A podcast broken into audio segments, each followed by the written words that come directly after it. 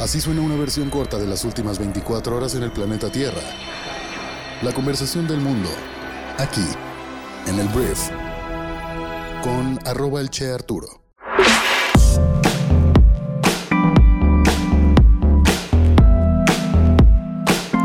Muy buenos días, bienvenidas, bienvenidos a esto que es el brief para este jueves 26 de enero. Yo soy Arturo Salazar, soy tu anfitrión y uno de los fundadores de Briefy y en este podcast vas a informarte con un resumen de las noticias que debes conocer el día de hoy para ser una persona bien informada. Te agradezco mucho que estés aquí el día de hoy y vamos a comenzar con esto que es el brief. Empecemos hablando de México y tenemos que hablar de pues un poquito del juicio sobre Genaro García Luna en el cual no voy a ahondar tanto el día de hoy.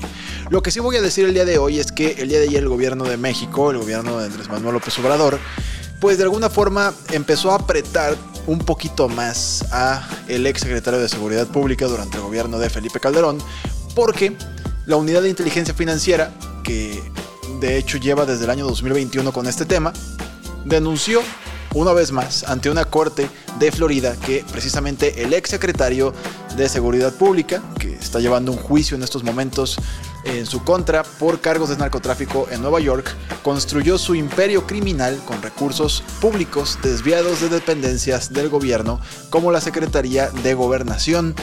Y este tema es interesante porque mancha al actual eh, senador Miguel Ángel Osorio Chong, que de hecho también es precandidato como que quiere ser presidenciable, y hablan de que obtuvo Genaro García Luna más de 400 millones de dólares de desvíos de recursos durante el gobierno de Enrique Peña Nieto.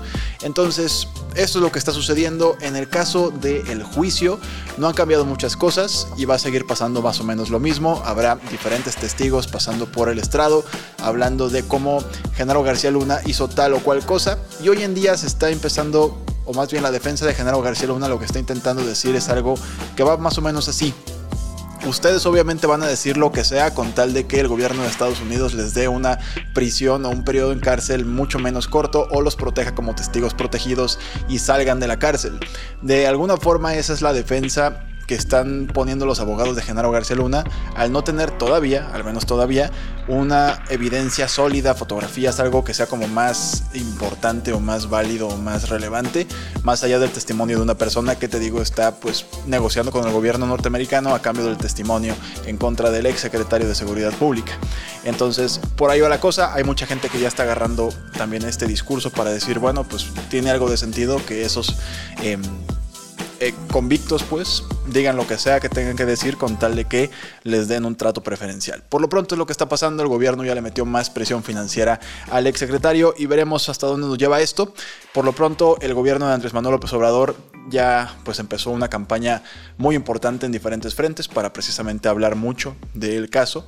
Hay un segmento ya de en la mañanera de Andrés Manuel también para hablar de esto y vamos a tener mucha información sobre este juicio porque pues es importante yo creo que una cosa no separa la otra. Tendríamos también que eh, seguir exigiéndole a un gobierno pues que cumpla con los objetivos que tiene un gobierno, como el desarrollo económico, como lo puede hacer mantener o disminuir la inseguridad, todo eso, se vale seguir diciendo, oye gobierno, pues todavía falta esto o aquello, pero pues el gobierno sí va a hablar en estos días, meses, mucho acerca de este caso porque les da mucho capital político, les da mucho con qué jugar en la, en la conversación pues que se maneja, de qué se habla en los periódicos, de qué se habla en la mañanera.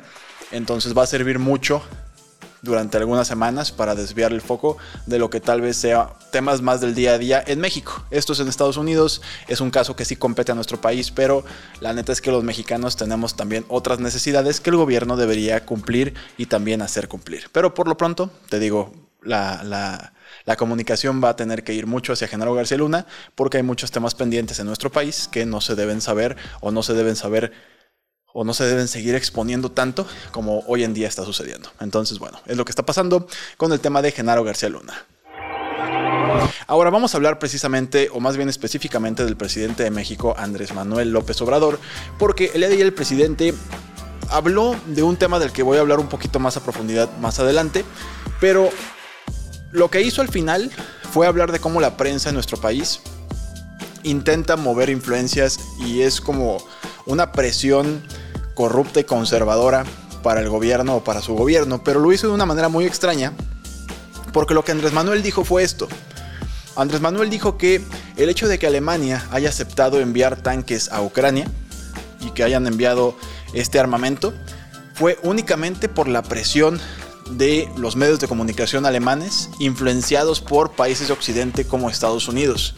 Y precisamente dijo que pues en México también hay fuerzas conservadoras que buscan precisamente afectar gobiernos o a su gobierno a través de la presión que tienen estas cúpulas del poder.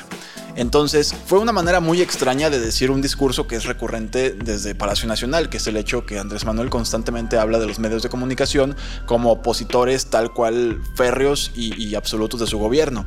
Este, el problema aquí es que al meterte con el tema de defender o más bien criticar el hecho de que Alemania haya mandado estos tanques a Ucrania, pues te metes ya en un discurso que va a planes o a niveles geopolíticos. Y precisamente la embajada de Rusia en México agradeció la postura del presidente de México y aprovechó pues para hacer como un ademán de gracias México por apoyar la causa y entender precisamente que Rusia está llevando a cabo o está librando una guerra con el resto de Occidente desarrollado y esto es algo que es una conspiración y pues Rusia aprovechó para meter ahí de su cuchara, entendiendo que México pues es una persona o más bien un país que es aliado de Estados Unidos, que es aliado de diferentes países con los que o más bien los cuales están enviando armamento a Ucrania.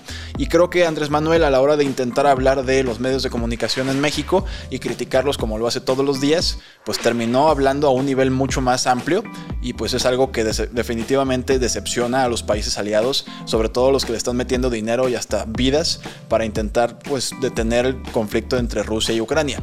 Ya si el tema de Ucrania y Rusia te convence, no te convence, si estás a favor de una nación u otra o si todo esto es una conspiración o no, es otra cosa.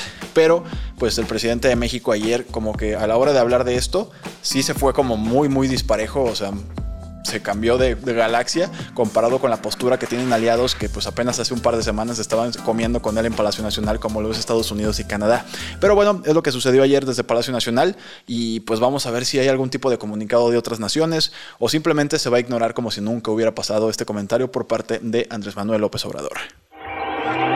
Siguiente tema. Vamos a hablar ahora de Joe Biden precisamente, porque mientras Andrés Manuel López Obrador estaba hablando de que pues Alemania estaba siendo influenciado por eh, otros países y otras fuerzas conservadoras para enviar armamento, Estados Unidos confirmó que una vez que Alemania anunció el envío de estos tanques el día de antier, pues Estados Unidos también se sumó a la donación de tanques. Estados Unidos mandó o va a mandar 31 tanques Abrams a Ucrania, luego precisamente de la donación de 14 tanques por parte de Alemania. De hecho, también se sumó un, país más que es Polonia, que también dijo, bueno, eh, ya Alemania y Estados Unidos envían tanques, yo también voy a enviar tanques eh, o exportar tanques a, Ucrania para que se puedan defender y que puedan recuperar algunas ciudades. Entonces te digo, fue bastante evidente lo diferente que fue la postura de dos países que son muy aliados y de hecho somos vecinos, que fue Estados Unidos y eh, México. Aquí el problema es que pues Andrés Manuel yo creo que lo agarró un poquito para hablar del tema de los medios en México, pero terminó, te digo, metiéndose en temas geopolíticos que probablemente en Estados Unidos generaron críticas y generarán por ahí tal vez un mensaje por parte del embajador de Estados Unidos en México. No quiero decir con esto que Estados Unidos puede influir en nuestro país de una manera tan directa o por lo menos tan pública, pero seguramente arqueó varias cejas volviendo a la noticia de Estados Unidos, Joe Biden entonces confirma esto y te digo, esto cada vez escala más y a pesar de que las eh, potencias de Occidente en un inicio como que estaban muy cautelosas acerca de hasta dónde o hasta cuándo iban a apoyar a Ucrania, pues hoy en día ya nada más les falta mandar a sus propias tropas porque sus armamentos, sus sistemas de defensa y todo eso ya están todos en Ucrania y los ucranianos ya están capacitándose en Estados Unidos y en otras naciones para poder usarlas efectivamente. Entonces es lo que está ocurriendo con el tema Rusia-Ucrania, cada vez más apoyado por las potencias de Occidente. Vamos a hablar ahora de Meta, porque mira, Voy a hablar de Meta y de Donaldo, el expresidente más naranja del mundo, el señor Donald Trump, porque el día de ayer Meta anunció que va a restituir o restaurar muy pronto las cuentas tanto de Instagram como de Facebook del señor Donald Trump. Eh, Donaldo fue baneado de ambas plataformas cuando fueron los disturbios en el Capitolio de Estados Unidos en el año 2021. Se le acusó de incitar precisamente a la violencia en este día tan trágico para la democracia estadounidense en el que perdieron la vida algunas personas. Pero el tema es que eh, Meta habla de que ya fue suficiente. Ya se redució lo suficiente el riesgo para la seguridad pública de que Donaldo tenga una red social con ellos o una cuenta con ellos. Y para Donaldo esto es una gran noticia porque pues, se sabe perfectamente que Donaldo quiere ser presidente de Estados Unidos una vez más y Facebook resultó ser una gran forma, un gran canal para la recaudación de fondos en las primeras dos aspiraciones o campañas políticas de Donaldo. Entonces, bueno, yo veo un poquito ahí también de miedo. Creo que Facebook dijo, ¿sabes qué? Pues si Donaldo quiere ser candidato y logra ser el candidato republicano y gana la presidencia, creo que no nos queda Mm, creo que no estaría muy bien que seamos como tan estrictos con él porque sabemos lo voluble que puede llegar a ser este hombre y pues no le conviene a Facebook o a Meta en general tener un enemigo de ese tamaño en su propio país. Entonces es lo que está sucediendo, entonces en teoría en un par de semanas deberían restituirse las redes sociales de Donaldo tanto en Instagram como en Facebook. Ahora vamos a hablar de un tema que pues tiene que ver con el catolicismo y vamos a hablar del Papa Francisco, porque mira, el Papa Francisco ayer dio una declaración que llamó la atención, llamó bastante la atención por el hecho de que pues dio una declaración que tiene que ver con los derechos de las personas LGBT. Q el Papa Francisco básicamente criticó las leyes que criminalizan, que criminalizan la homosexualidad y las llamó injustas. Y dijo que Dios ama a todos sus hijos tal y como son y pidió de hecho a los obispos católicos que apoyan esas leyes que acojan a las personas LGBTQ en la iglesia. Dijo este Francisco, ser homosexual es eh, no es un delito más bien. Ser homosexual no es un delito, fue lo que dijo durante una entrevista con The Associated Press. Y Francisco reconoció que los obispos católicos en algunas partes del mundo apoyan estas leyes que criminalizan la homosexualidad o discriminan a la comunidad LGBTQ y se refirió a la homosexualidad como un pecado. Entonces, este Francisco dice, ser homosexual es un pecado, pero no es un delito. Entonces Francisco también atribuyó las actitudes estas en contra de la, o más bien a favor de las leyes que discriminan a, los, a la comunidad LGBTQ. Eh, se las atribuyó a contextos culturales y dijo que los obispos en particular también deben pasar por un proceso de cambio para reconocer la dignidad de todos. Aquí la iglesia está diciendo, amigos, si no aceptamos a más personas, no te digo tal vez traerlos y, tal vez permitir el matrimonio, eso probablemente la iglesia católica jamás lo permita, pero si no somos más abiertos, el Papa Francisco sabe que la iglesia católica vive una crisis, que la iglesia católica cada vez pierde a más seguidores y pues le urge tener este tipo de aperturas y creo que el Papa Francisco desde un principio traía pues precisamente esa apertura, ¿no? Entonces, bueno, es lo que está sucediendo con la Iglesia Católica. Veremos qué sigue a partir de aquí. A mí me gustan este tipo de actitudes, a pesar de que todavía es una institución que le queda muchísimo por hacer para ganarse o reganarse la confianza de miles o millones de personas. Vamos a hablar de TikTok, la plataforma que utilizan mayormente la generación Z y algunos millennials y también algunas personas mayores que les encanta divertirse en esta plataforma. Mira, la noticia es que en Estados Unidos se está planeando prohibir TikTok y dos legisladores republicanos presentaron este miércoles en el Congreso un proyecto de ley que busca precisamente la prohibición de TikTok en dispositivos en Estados Unidos. Los congresistas están diciendo que acusan, o más bien acusaron a la aplicación china de ser una amenaza para la seguridad nacional. Ellos están afirmando que a través de TikTok se están espiando a los jóvenes y a toda la población estadounidense y por eso quieren derrumbar la capacidad de que descargues y utilices la red social en Estados Unidos. Esto por supuesto es bastante eh, grave para diferentes industrias. Hay gente que vive literalmente de TikTok, que hace todo alrededor de esta red social, que ya construyeron imperios a través de la red social que es TikTok. Y me imagino que en su momento los obligará a mudarse a Canadá, ¿sabes? Tal vez no va a ser tan grave, pero no es lo ideal. Veremos cómo sigue avanzando esto, pero ya se presentó en el Congreso y veremos cuánta gente está a favor de ella. Voy a hablar de eh, caricaturas. Voy a hablar de Rick and Morty, que es una caricatura que no es precisamente para niños, pero mira, Adult Swim, que es el estudio que produce esta, esta, eh, esta, ¿cómo le llamo? Pues es una caricatura, esta serie animada Ayer confirmó que despidió a uno de los co-creadores de Rick and Morty y también va a cambiar la voz de los personajes. El tema de la voz de los personajes me lo voy a guardar, pero el tema es que uno de los fundadores, o más bien un co-creador de esta serie, salió a la luz que fue acusado de un delito grave de violencia doméstica. Él se llama Justin Roiland y fue bastante grave, fue bastante mediático. Y es por eso que, según The Hollywood Reporter, Adult Swim, que te digo es esta productora, pues ya se quita de encima a este co-creador y pues en todo este procedimiento también va a modificar entonces la voz de los personajes de Rick and Morty.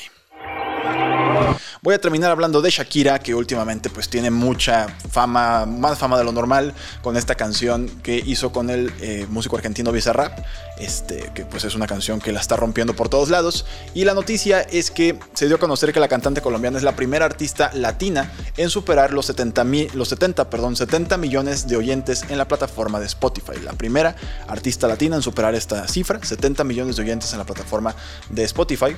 Aunque el 23 de enero se reportó que la intérprete de Monotonía le arrebató el título a Bad Bunny, del artista latino más escuchado en la plataforma, Dos días después, Shakira superó los 70 millones de oyentes, marcando otro récord con este sencillo nuevo, ¿no? Entonces, pues Shakira, la primera latina con más oyentes en la plataforma, y todo se debe a esta canción de, este, pues en honor a su expareja Gerard Piqué.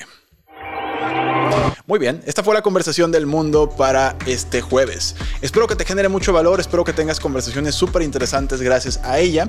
Te voy a recomendar que descargues Briefy, que es nuestra plataforma educativa para líderes de negocios, que lo que hace es resumir el conocimiento que debes conocer para ser brillante, precisamente administrando empresas, manejando equipos.